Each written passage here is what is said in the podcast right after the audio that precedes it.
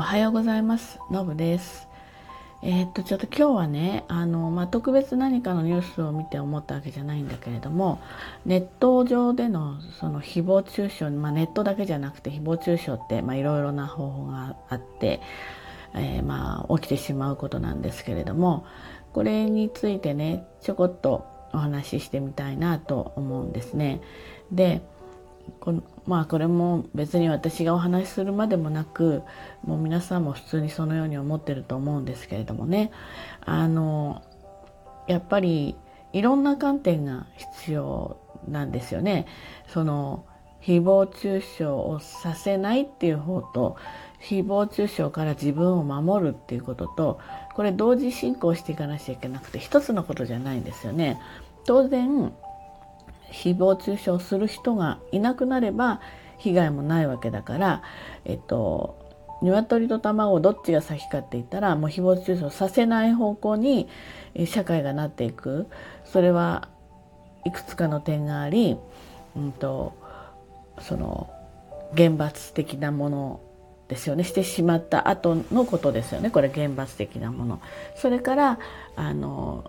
誹謗中傷がなぜいけないのかしてはならないのかっていう教育ですよね。この辺を、まあ、同時に進めていかなくちゃいけないと思うんですよね。今も最初からもっと目が小さいうちだったらあの例えば教育していくということで、えー、周知徹底していくことでそれが恥ずかしいだことなんだっていう社会的なムードになっていくことによって減らしていくことはできますけれども今もこんなに膨れてるじゃないですか。本当に人の精神を痛めつけたりとかですね最悪はそれを苦にちょっと自分の命を絶ってしまうとかねそういうことになってるわけなんでここまで来るともうもはやあのやめましょうとか教育とかだけではもうややまんないんですよね。誹謗中傷する人は多分その人も病んでるんですよね。ちょっと違った形で。でえそういうことでしないとやっぱりまあて言うんでしょうね。承認欲求とかまあそのストレスはけ口とか、まあ、そういったこと解決できないってことですよね。でやってしまうっていうことおそらく自分が受けたらすごく嫌だ最悪だと思うんですよね。その人がものすごく病むから逆に攻撃する立場になってしまえっていうところでもあるんじゃないかなと思うんですよね。で、えー、やっぱりこれを SNS っていうものがある以上匿名でものが発信できるというツールがある以上ね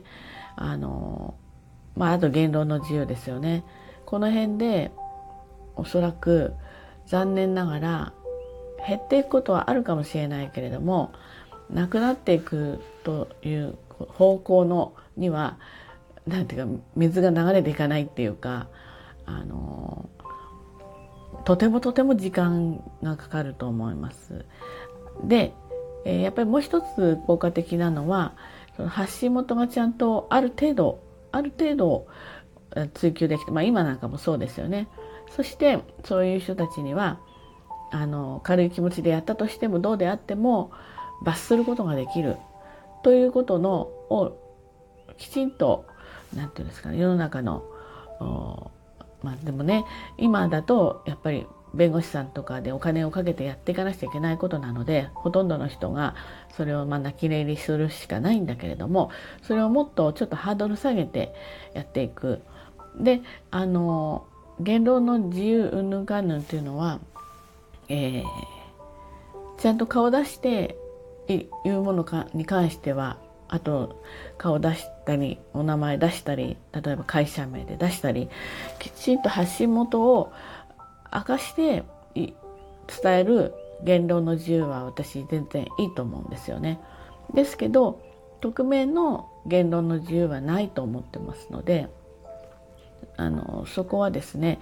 えー、もうちょっとこういったいろんな人たちがね亡くならないまでも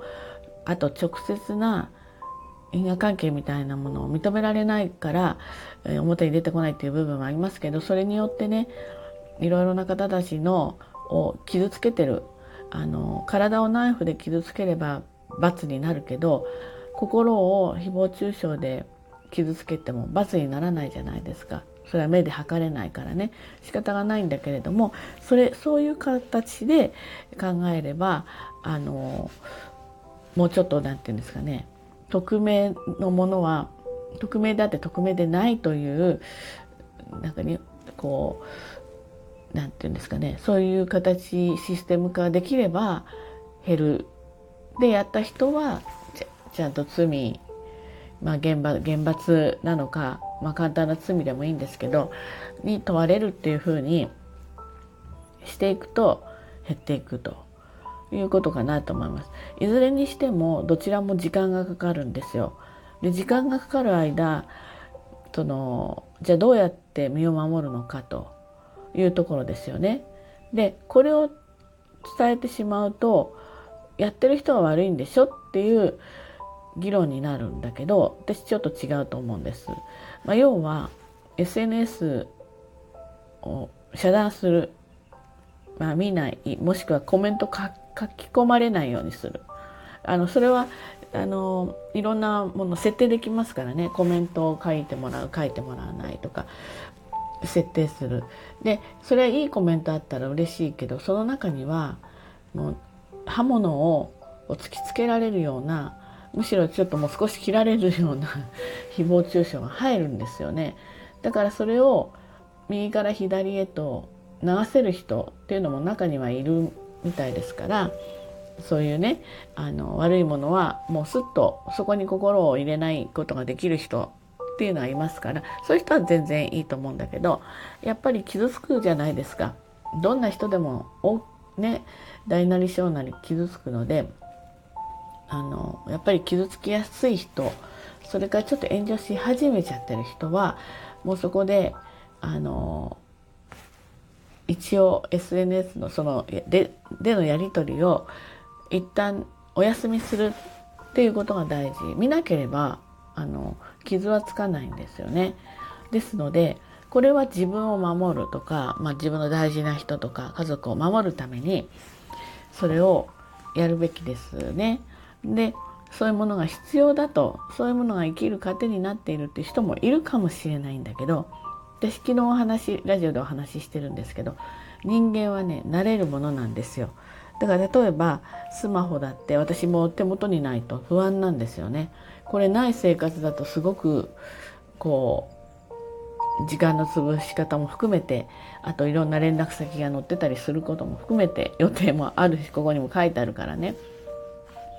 あの予定表もありますからないと困るんですけれどもおそらくない生活が10日続いたらないことになれるあとはその手帳なり何なりに移すとかもうちょっとアナログな方向でえっと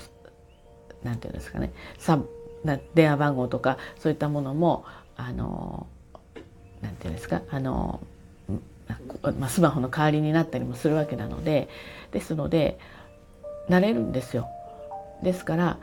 やっぱり守る方法として一つ、えーと、その選択肢は絶対持っといた方がいいじゃないかと思います。ちなみに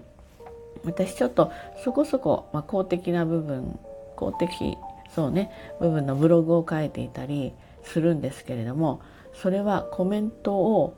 えーと、つけつかない設定にしています。えーと、これはですねある部活のブログを活動レポートみたいな形でずっと書いてるんですよね。でそりゃ応援コメントとかがあったらすごく嬉しいんだけれどもきっと中にはやっぱりやっかみっていうのは人の心に必ずありますのでいい結果が出したりとかうまくいってる時とかそういう時にやっかみがあったりあと捏造ですよねそんな事実はないのに書かれていたりとかそうするとそれが火種で自分が関係ないところでこう話が大きくなったりストーリーが出来上がってしまったりするっていう可能性がありますよね。ですので私は最初からその応援コメントよりも、えー、例えば何百のうちの1個2個に入ってくるうそういった嫉妬的なそのまあ誹謗とか中傷とかですよねそういうことが起きい通でも入ったらやっぱり気になるタイプの人間なので最初からあのコメントつけないあの私他にやっぱり結構検索点あの検索順位が1位とかっていうブログも書いてるんですけれどもあのコメントはつけられないようにしてあります。これがやっぱり自分を守る方法かなっていうふうに思います。ですのでいろんな手段ででも一番大事なのはやっている人という人じゃなくてそれそこからどう身を守るかっていうこともとても大事なのであの、まあ、要はですねスラム街とかすごく危険な地域に入っていってしまうっていうのとちょっと近いんですよね。で例えば刺されたりとか強盗されたりとかそれはした人が悪いんだけれども入らなければ危険はないんですよ。それと一緒なんですよ身を守ることは自分でしかできないんであのもしそういうことでお悩みの人がいたらもうまずそういったあの部分を遮断するっていうことが大事かなっていうふうに考えたりしています。はいまあ、ぜひね SNS はいい形でね本当に使っていけるような素晴らしいツールでありますのでねそんな世の中になってほしいなとは思いますけど人間いい人たちばっかりではない心が満たされてる人たちばっかりではない世の中ですのでねこういった被害は普通に起こると思って、えー、使い方自身の使い方も考えていったらいいんじゃないかなと思いました。はいということでね今日も一日頑張ってまいりましょう。じゃあねバイバイ。